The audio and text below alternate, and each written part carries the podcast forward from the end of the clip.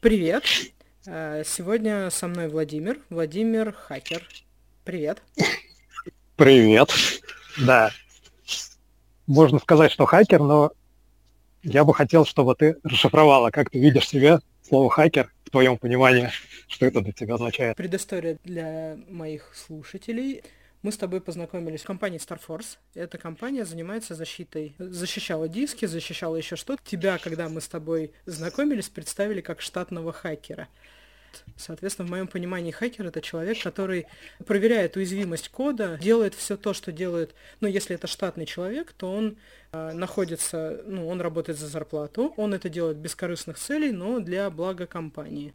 Интерпретация у тебя такая правильная, если так выразиться. Потому что обычно хакер, по крайней мере так, в новостях и так далее, звучит как какой-то там такой преступник, который там грабит банки, расшатывает основы демократии в разных странах, и обычно эти хакеры все русские и неуловимые к тому же. В принципе, да, на самом деле я не столько хакер, сколько исследователь программ, э, реверс-инженер, если так более детально углубляться в то, чем я занимаюсь. По совместительству программист, потому что это в принципе, такие неразрывные достаточно части. Мы с тобой, как я уже упоминал, познакомились с компанией StarForce. Это компания Protection Technology. У нее был э, зафиксирован мировой рекорд по защите игры от взлома в равный 422 дня. Продержалась игра, э, и ее никто не взломал. То есть более, более года, даже почти полтора года. Подскажи, пожалуйста, вот расскажи, пожалуйста, как ты попал в Star Force, как, как вот с чего начался твой путь в, в реверс инженеринг?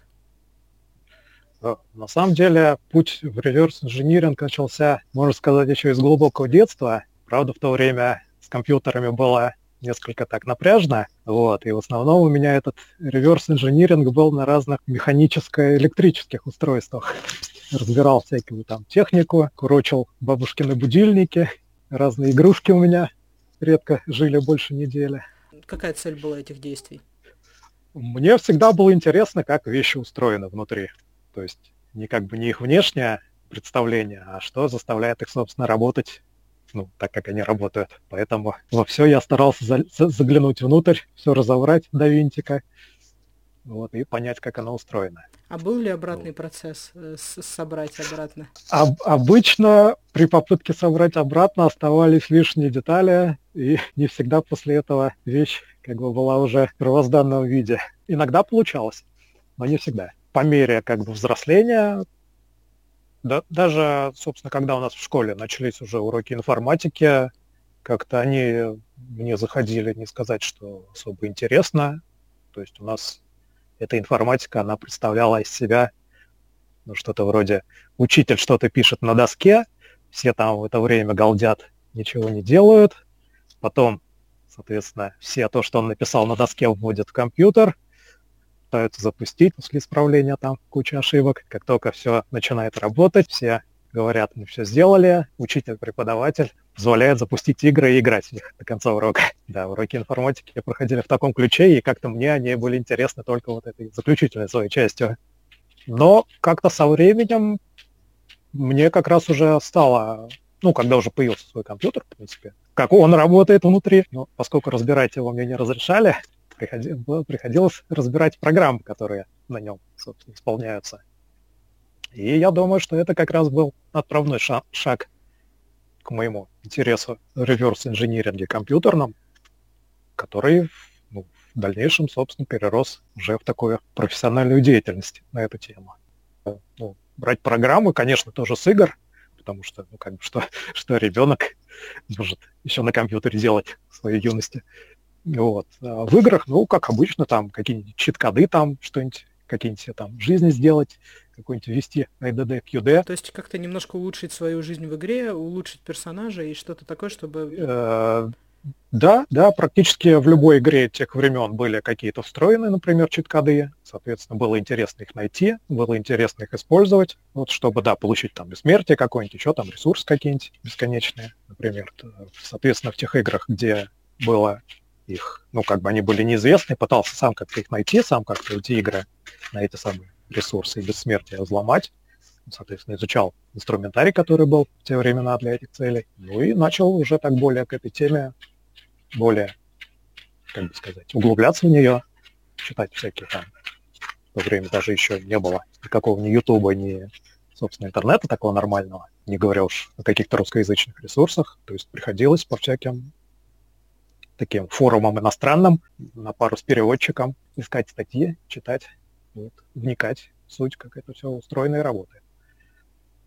Так, а как тебя заметила такая большая компания, которая занимается, собственно, ключевой функцией, которой была защита, в том числе и игр и всяких программ? Как она тебя нашла и... Да, тоже как раз интересная история была, такое совпадение забавное. Собственно, как раз э, перед этим, перед тем, как я, собственно, устроился эту компанию, я работал в другой компании, такой маленькой, можно сказать, даже семейный бизнес по продаже компьютеров. Ну и, соответственно, народ их там покупал, иногда приносил свой на, апдейт, на апгрейд. И как-то случилось так, что какой-то пришел клиент, принес компьютер, а на компьютере была игра «Казаки» или «Казаки», как правильно, которая как раз, ну, самая вот самая еще старая, самая первая uh-huh. GSC Game World, вот, которая как раз была защищена одной из самых первых версий, э, собственно, Star Force.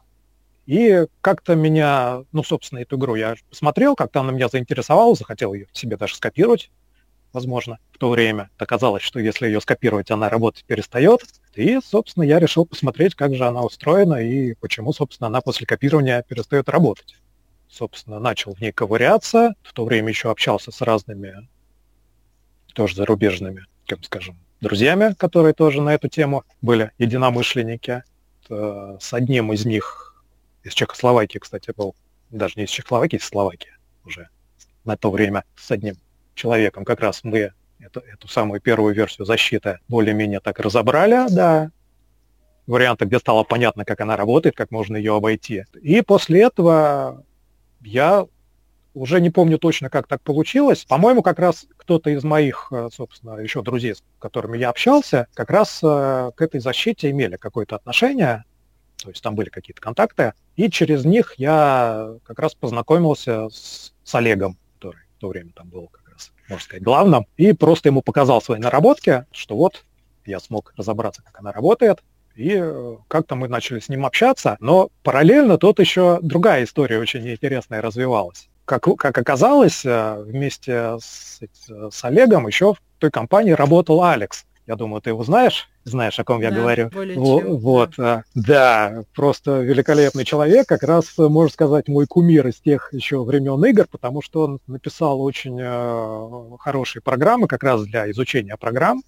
Ну, одна была программа, она прямо вообще была шикарная для своих времен, которую я постоянно использовал. И прямо я был, можно сказать, да, в небольшом шоке, что я как-то так умудрился с ним познакомиться, вот так вот, ну, выйти на него, что он как раз оказалось, что тоже как раз работает связано с этой защитой. Ну и мы начали уже как-то так вместе тут общаться, переписываться. Ну и, собственно, я получил предложение просто прийти к ним работать в компанию.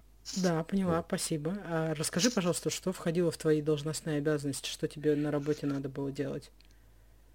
А, на начальном этапе просто, собственно, как раз тогда готовилась к выпуску вторая версия уже защиты, если я правильно помню, потому что было достаточно давно. И в то время просто наша, ну, как бы моя, там еще просто со мной Никита тоже был, стал тоже большим человеком, если так отмотать вперед немножко. А мы работали просто над, над добавлением новых функций, потому что уже стали появляться какие-то методы, как обойти защиту к тому времени, то есть там проэмулировать диск, там еще что-то такое начало появляться. Соответственно, как бы моя первая работа была связана с тем, как определить вот разные там, факты эмуляции и как-то им противостоять. И попутно какие-то я еще исследовал, какие-то там вещи, уже даже не помню, с чем они были связаны. Так, половина программистская, половина такая исследовательская работа. Родился, вырос в Москве, в принципе, никуда отсюда особо и не уезжал. Ну, в принципе, ага, особо а как... Мне нет, это, тут всем нравится. А, а когда тебе первый раз попали в руки игра вот это вот казаки-казаки, сколько тебе на тот момент было лет? Я думаю, на тот момент мне было где-то лет 20, наверное. Угу. Где-то так. Ты после школы пошел заниматься вот этим вот семейным бизнесом, связанным с компьютерами, да, и после этого как раз попал э, в Starfest. В принципе, да. Да, можно так сказать. Окей. То есть путь такой достаточно корот, короткий, без каких-либо долгих подводок. Я правильно понимаю, что у тебя нет профессионального образования вот в, в, в, в IT, да, где-то, чтобы... Нет, нету, нету. И давай еще... Ну, IT это, IT это, в принципе, такая вещь, она, в принципе, ее можно изучить, никакой для нее там, собственно, лицензия не нужна. Ну, я, конечно, никого не призываю не учиться, но просто говорю, что отсутствие, скажем так, профильного профессионального образования это не какой-то там стоп-фактор, чтобы не пойти в IT. А были ли у тебя какие-то проблемы, связанные с тем, что вот у тебя как раз нет профильного образования? Были ли, что там тебе кто-то не повышал или еще что-то? Пока корочку нам не принесешь, мы... Нет, нет, вообще ее даже не спрашивали. Ну, так спросили, есть или нет. Если нет, ну, нет и не надо. Окей, понятно, спасибо. А, если можно, давай мы расскажем нашим слушателям, почему на заднем фоне иногда появляются шаги, если вдруг не удастся их убрать. И при монтаже а, Володя, с кем я сейчас провожу интервью, а, для того, чтобы не отследили наш звонок, находится в лесу, и в лесу периодически вот как раз проходят люди, правильно? Да, ну это не совсем лес, это парк, но он такой достаточно, скажем, таким с густым лесом внутри. Но тем не менее я сижу тут вдоль дороги. Расскажи, пожалуйста, вот что было дальше в твоей профессии, и может быть мы плавно перейдем к чем ты сейчас занимаешься? Проработал я там достаточно продолжительное время. Это, собственно, потом просто как-то понял, что пора бы уже сменить место, потому что как-то засиделся там. Вот, и, в принципе, открылась возможность такая очень тоже интересная, в принципе, на ту же самую тему. И, собственно, я перешел в Mail.ru, вот, и там занимаюсь тоже продуктом, связанным с компьютерной безопасностью, и как раз э, с реверс-инжинирингом, изучением разных там, уязвимостей устройства программ, это античит-система. Собственно, реверс-инжиниринг там требуется для того, чтобы понять, как же эти читы устроены и как с ними бороться. Скажи, пожалуйста, какие технологии ты используешь в работе, если про это мы можем говорить, и это не является тайной? Тайной это не является. В принципе, набор достаточно типичный. Различные отладчики, дизассемблеры, текст-редакторы. В принципе, набор такой довольно консервативный, потому что ну, это примерно то же самое, что Photoshop или там Office. Он как бы всегда был и всегда, я думаю, еще будет. Весь вопрос в том, насколько ты умеешь этим всем пользоваться ну, как бы, чем дольше пользуешься, тем проще и удобнее тебе а с этим всем разбираться. Сейчас, я так понимаю, мы сильно ушли в веб и в какие-то технологии без носителей, да, когда у тебя есть Steam, ты можешь через него подключиться, скачать себе игру и как-то с ней уже работать. Изменились ли вот с переходом на вот эти технологии, изменились ли как-то инструменты, которыми вот теперь надо, которые надо использовать? Мои как бы инструменты, с которыми я работаю, никак вообще не поменялись, потому что ну, и там, и там программы, они, в принципе, устроены одинаково, и инструменты, соответственно, подходят одинаково и к версиям, ну, которые раньше были, которые сейчас. А так, в принципе, да, подход, ну, в смысле, уход от CD-носителей и вообще от физических носителей в такие в цифру, это, в принципе, уже свершившийся факт. Так что да. А, а может быть добавили, знаешь, еще какие-то проверки? Не читер, что он действительно купил игру? Вот. Собственно, как раз а, раньше-то как раз защита была проверка диска, что он у тебя оригинальный, что ты его купил, а с уходом все в доставку в электронную, эта защита трансформировалась в защиту, ну, в проверку того, что как бы ты купил игру в магазине в каком-то там электронном, соответственно, что у тебя есть лицензия на использование игры. Угу, поняла, спасибо. Поменялся, поменялся в этом плане. Um, у меня, знаешь, есть еще такой вопрос, а есть ли какая-нибудь литература, вот и, сейчас кто-нибудь послушает наше интервью и скажет, ого, это так интересно, это так круто, я бы хотел стать э, там, реверс-инженером. А есть ли какая-то, может, литература или там курсы на Ютубе, или вот как можно прокачаться в этой теме?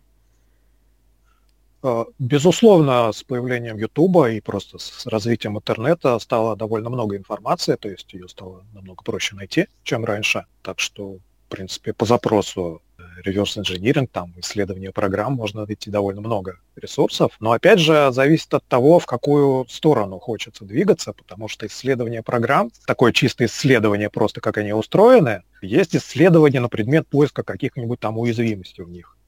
Ну, то есть тема такая тоже очень актуальная в наше время, вот, причем, кстати, довольно денежная. Это, тут, в принципе, не требуется досконально знать, как программа устроена, достаточно просто знать какие-то основные такие векторы а так, вот, соответственно, если интересует это направление, то там ну, набор как бы статей, он будет немножко отличаться. Потому что, ну, будут просто описаны более уже конкретные шаги, которые наиболее быстро приведут к результату. Есть ли на российском рынке какие-нибудь, на, на российском ютубе, на российских э, сайтах, э, вот статьи уже готовы, и есть ли у нас такие профессионалы, у которых можно было бы поучиться? Или все статьи в основном там, например, на английском языке? А, ну, в принципе, я не могу точно сказать про русскоязычные каналы на Ютубе так сходу. Наверняка они есть, просто, возможно, они не, как-то не, не в таком массовом формате. В принципе, если зайти на какие-нибудь профильные ну, сайты типа Хабра, там наверняка можно по поиску того же самого исследования программ найти довольно много людей, которые ну, про это дело рассказывают, пишут какие-то статьи довольно толковые. И, в принципе, ну, дальше уже от, от, это, от этого ну, значит, ну, искать что-то дальше, углубляться куда-то. Там в рабочее время ты занимаешься тем, что вот там реверс инжинирингом, защитой, да, в основном поиском уязвимостей и э, для того, чтобы защитить продукт, чтобы его не взломали. Что ты делаешь вечерами? Есть ли у тебя какое-то хобби? Как, как отдыхает человек, который там такой сложный труд? В моем понимании он очень сложный. Я... А, на самом деле ну, скажем так, в нерабочее время я занимаюсь практически тем же самым, только я изучаю там не какие-то защиты, а, например, устройства игр. Вот мне нравится изучать, как устроены старые. Еще какие-то там программы тоже интересные попадаются алгоритмы. То есть э, ну, просто берешь и изучаешь, что тебе нравится. Это, например, то же самое, что просто открываешь книжку и читаешь ее. Какую выберешь книжку, а. такую информацию получишь. По поводу поиска уязвимости, ты говоришь, что э, ты ищешь уязвимости э, и там как-то вот работаешь с этим. Ты рассказывал про поиск уязвимостей. Ты говоришь, что э, это делаешь для компьютерных игр. Те механизмы, которые ты используешь в своей работе, как ты думаешь, их можно применять в другой сфере? Например, в банковской? Да, конечно, если это уязвимость присутствия в банковском программном каком-то комплексе, то ее точно так же можно найти и как-то ее исправить, закрыть. Были ли у тебя какие-нибудь командировки? Можешь ли ты про них а, рассказать? А, нет, не было, хотя и звали, но как-то не особо было интересно. Да, по командировкам я поняла, спасибо, не твой формат, окей. А, да. Володь, расскажи, пожалуйста, про игры, которые ты вот вечерами изучаешь. Что это? Это консольный Nintendo, как это было раньше, или это что-то другое сейчас? Нет, это в основном сейчас я изучаю различные старые такие еще там времен DOS игры, которые ну, просто какие, или которые я когда-то в них в молодости, в юности играл. А какие-то я изучаю, потому что их можно ну, как бы переписать на современные уже современные компьютеры. Есть такой проект, например, ScamVM, который как раз позволяет всякие разные старые квесты запускать на современных системах, причем даже не только там в компьютерах, а на куче всяких разных. Эти игры, в котором переписаны под эти под современные уже как бы стандарты, и как раз я часть свой, своих как бы изысканий как раз туда им, им отдаю этому проекту. И, и есть э, пользователи, которые пользуются этим, да? Ну, в принципе, да. А, а ты в свободное время играешь ли в какие-то игры? Что тебя сейчас захватывает? В последнее время я в основном на телефоне так потыркаюсь во что-нибудь, и мне этого, в принципе, хватает. Так, чтобы долго там зависать в чем-нибудь, я уже от этого отошел. А, а раньше были периоды, да, когда ты там мог ночами напролет? Да, да, не без этого. Ну, я думаю, такое у всех было. Я вот помню, что когда мы работали в Старфорсе, у тебя была особенность, ты работал э, вечерами. Э, и, ну, если я правильно понимаю, тебе было комфортнее работать в вечерний период. Актуально ли это сейчас? И если вот можешь ли ты рассказать, там, сова ты жаворонок? Вот, вообще я, конечно, сова, но я стараюсь все-таки, ну, по крайней мере, я перешел на такой график привычный, как раз на новом месте работы, потому что там как-то к обеду приходить не особо приветствуется. А, в принципе, поменял и никаких особых осложнений не испытывал, соответственно. Просто раньше ложишься спать, раньше встаешь, и все.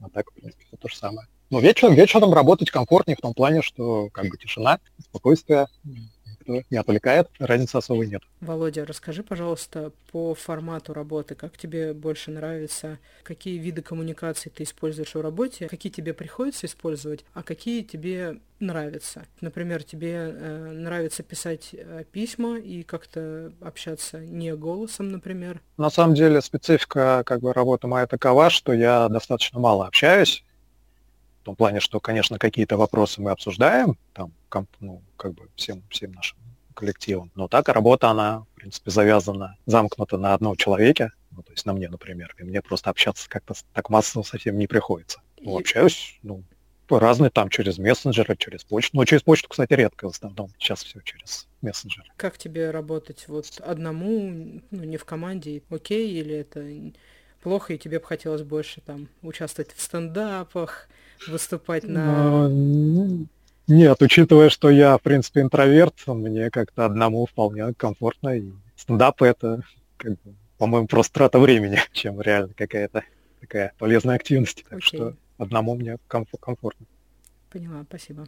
У меня есть такой уже устоявшийся и частый вопрос, который я задаю всем гостям по поводу выгорания. Бывает ли у тебя моменты, когда ты понимаешь, что ты выгораешь, и что ты делаешь в эти моменты, как ты себя вытаскиваешь из той ямы, в которую оказываешься? Моменты такие, безусловно, бывают, потому что сама специфика работы подразумевает, что ты на одно, на одну один и тот же код, одну и ту же программу можешь смотреть неделями, а может даже и месяцами. Соответственно, тебе этот код может в какой-то момент просто уже весь надоесть так, что тебе смотреть на него совсем не хочется. И плюс еще тоже специфика работы в том, что результат обычно получается где-то уже под конец всей процедуры, а не в процессе. Соответственно, да, выгорание бывает, но бороться как? Переключаться на что-нибудь другое. Зависит от uh, того, насколько твой скажем так, уж стоящий руководитель понимает, что такое необходимо и дает тебе такую возможность. У меня с этим проблем нет, в принципе. А ты как-то говоришь руководителю, что я устал, у меня что-то какие-то проблемы, давай вместе подумаем, как это делать, или как у тебя это происходит? Обычно просто есть э, как бы набор просто задач, которые можно как-то тасовать между собой, и, в принципе, можно даже особо с руководителем на эту тему ну, как-то не просить у него дополнительной помощи, но если действительно что-то совсем никак не получается или совсем надоело, то да, уже говорим, обсуждаем, что делать, как двигаться дальше. Были ли варианты, что, например, руководитель говорил, давай, давай в отпуск, или что-нибудь, может, такое? В принципе, были, но не скажу, что прям как-то уж пинками выпихивали отпуск. Я, в принципе, не особо рвусь отдыхать, потому что мне комфортно так работать в каком-то постоянном потоке. А, кстати, если мы затронули тему отпусков, э, расскажи, пожалуйста, где ты обычно отдыхаешь, если это не секрет, и мы можем обсудить эту тему. Это, в принципе, особо не секрет. Или в Подмосковье, вот, на своих фазендах, вот, или просто в городе, в зависимости от, скажем так, обстоятельств. Как-то особо путешествовать я не особо люблю, так что никуда далеко обычно не, не, не удаляюсь. Окей, okay, поняла, спасибо. А есть ли у тебя вот хобби еще какое-нибудь, кроме разбирания игр? Я увлекаюсь электроникой, проводами контакт.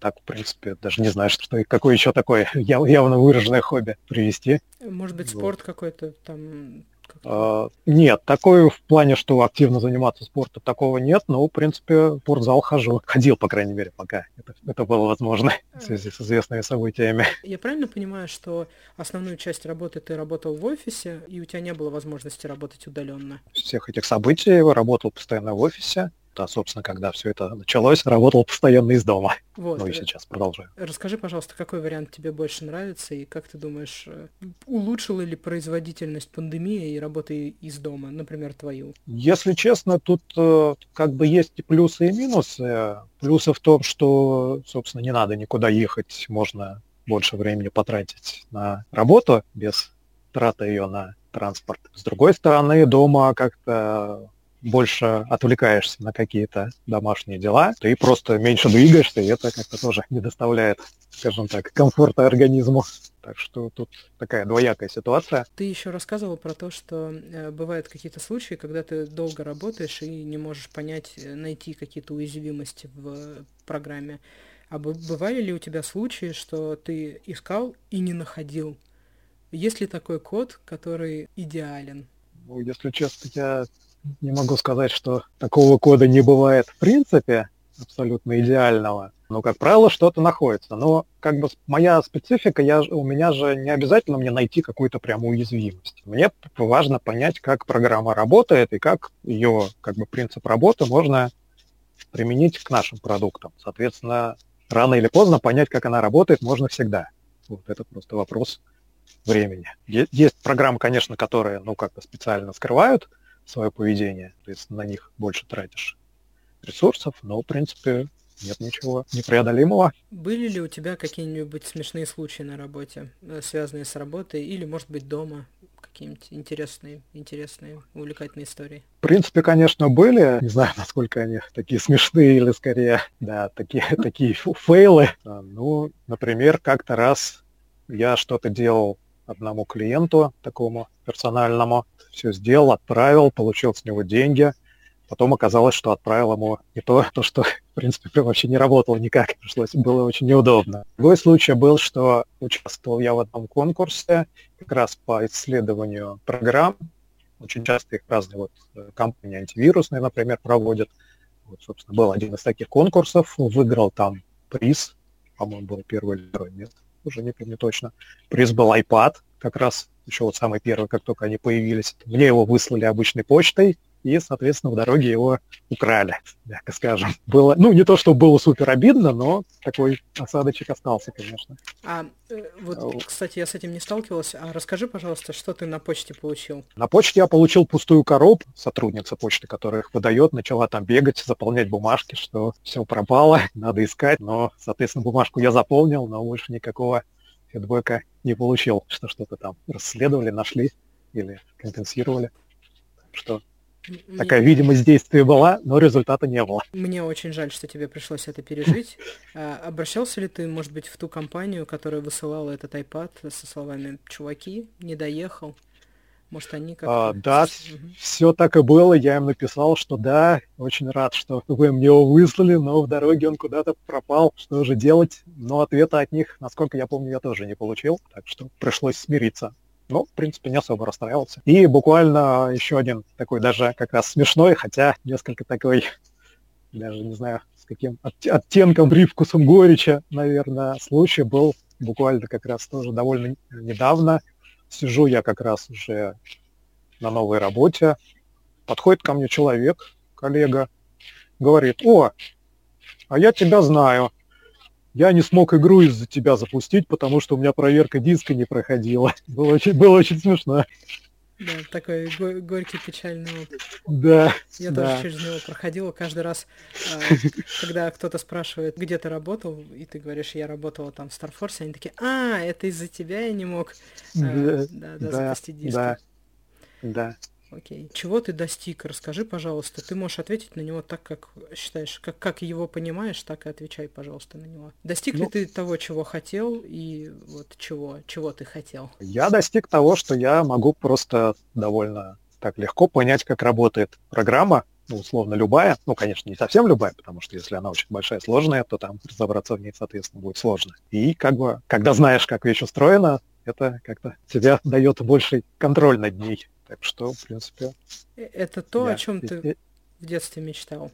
Да. Разбирая будильники, разбирая технику, это как раз был э, первый этап к тому, чтобы вот понять, как работает? Да, да, я думаю, что это как раз оно и есть. Получается, ты счастливый человек.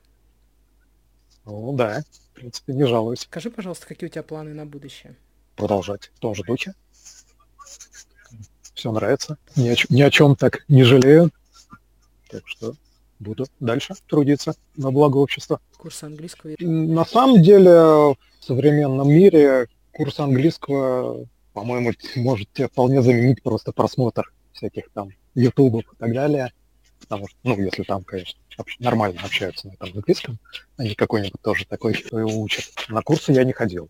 Английский изучал так уже по мере использования своих навыков. Может быть, ты смотришь какие-то фильмы, какие-нибудь мультики? Какой-нибудь жанр э, мультиков, может быть, там аниме? И на каком языке ты а, это делаешь? Э, раньше смотрел, в последнее время что-то они как-то мне все надоели, и давно уже ничего такого не смотрел целенаправленно. Так разве что. Что-то там выпадет в Ютубе, иногда покликаю по-быстрому, но так специально прям не смотрю. А раньше ты смотрел на английском языке, а на русском? Смотрел и на русском. Ну, если, э, если это русский, смотрел на русском. Если это что-то зарубежное, обычно смотрел на языке оригинала. Если это японское, то ну или на японском, если так понятно, о чем речь, или с субтитрами английскими, если непонятно, о чем речь. А изучал ли ты как-то вот японский язык, какие-то там основные фразы, еще что-нибудь, чтобы понимать, что происходит? А, да, был у меня такой период, было интересно. То, ну так, базовые вещи какие-то изучил, конечно вроде там алфавита каких-то таких раз простых. Но как-то сейчас в последнее время давно уже это не требовалось, так что подзабыл много. Помогало ли то, что тебе удалось изучить вот в японском, в японском языке, помогало ли это просмотру фильмов, там, мультиков? Если да, то как? Проблема в том, что чтобы это помогало, это нужно очень сильно изучать. То есть выучив пять фраз, ты просмотре мультика эти, только эти пять фраз и сможешь понять. Все остальное ты уже не поймешь никак. Соответственно, до такого глубокого уровня я все-таки не доучил это, чтобы спокойно смотреть. Все англоязычные как бы, передачи я смотрю без особых каких-то затруднений. А вот если были японские там фильмы, мультики, и тебе не хватало навыков в японском, ты использовал какие субтитры?